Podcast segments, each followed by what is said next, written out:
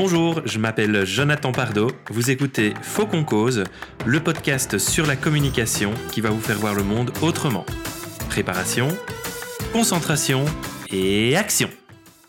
Vous là qui m'écoutez, est-ce que vous êtes OK de discuter avec moi? Enfin, je veux dire euh, vraiment OK.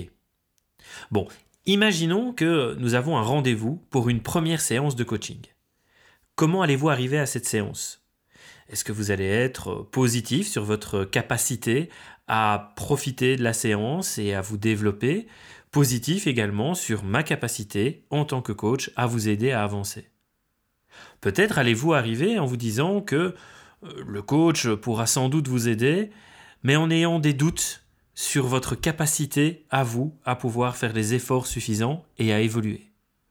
Peut-être encore allez-vous vous dire que vous avez tout ce qu'il vous faut pour évoluer et pensez à annuler ce rendez-vous parce que finalement ce coach, il ne vaut sans doute pas grand-chose.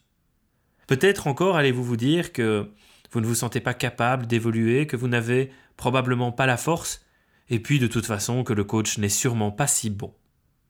Alors, dans quel état d'esprit vous trouvez-vous le plus souvent? Ces différents comportements nous pouvons tous les adopter au quotidien. Dans le domaine de l'analyse transactionnelle, c'est ce qu'on appelle les positions de vie. Et oui, monsieur Eric Berne est passé par là. Alors aujourd'hui, quand on parle de position de vie, eh bien, on le définit comme la valeur que je me donne à moi-même et aux autres. L'idée positive ou négative que j'ai de moi, des autres et du monde. Franklin Ernst a défini ce qu'il appelle l'enclos hockey des positions de vie. Un cadran, donc quatre positions, qui vont définir votre position de vie en fonction de votre regard sur vous-même et sur les autres. Si votre regard sur vous-même ou sur les autres est positif, on dira qu'il est OK.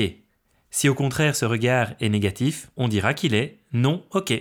Par exemple, si vous avez tendance à vous dévaloriser, à trouver que vous n'êtes pas OK, mais que la personne qui est en face de vous, elle, a de la valeur, eh bien vous serez en position non OK, OK. On utilisera aussi le terme la position moins plus. Dans ce comportement, vous aurez tendance à vous dévaloriser. L'autre ou les autres vont être beaucoup mieux que vous. En tout cas, c'est ce que vous allez percevoir. Par contre, si vous portez un regard positif sur vous-même, OK, mais négatif sur l'autre, non OK, vous vous trouverez dans une position de vie dite plus moins. Vous êtes OK, l'autre ne l'est pas. Cette position va se traduire par le fait que vous pensez que vous valez mieux qu'autrui. Cela peut se manifester de différentes manières. Vous pourriez avoir une attitude condescendante ou en tout cas un peu hautaine, voire agressive. Si à la fois l'image que vous avez de vous-même et celle que vous avez des autres est non OK, vous vous trouvez dans la position moins moins. C'est une position de dépression où ni vous ni les autres n'ont véritablement de valeur. Heureusement pour nous, il y a le quatrième cadran, la position plus plus. La position où vous allez considérer que vous êtes OK, que l'autre est OK, la seule position au sein de laquelle vous vous respectez vous-même, vous respectez l'autre, position où il sera possible d'engager une véritable communication, une véritable relation positive et constructive. Au cours de nos journées, nous allons voyager entre ces différentes positions.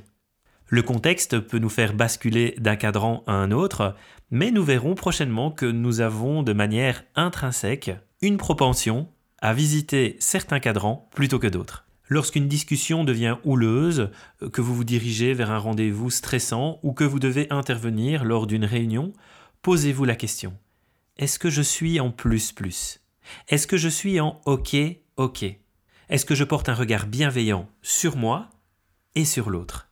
Je le répète, la position OK OK ou la position plus plus est la seule qui peut véritablement nous permettre d'entrer en connexion avec les autres et d'avoir une communication sereine et efficace. Continuez à vous observer et régulièrement demandez-vous est-ce que je suis OK? Est-ce que l'autre personne est OK? Est-ce qu'on peut rentrer en communication? OK? On se retrouve très vite. D'ici là, prenez soin de vous et prenez soin de votre communication.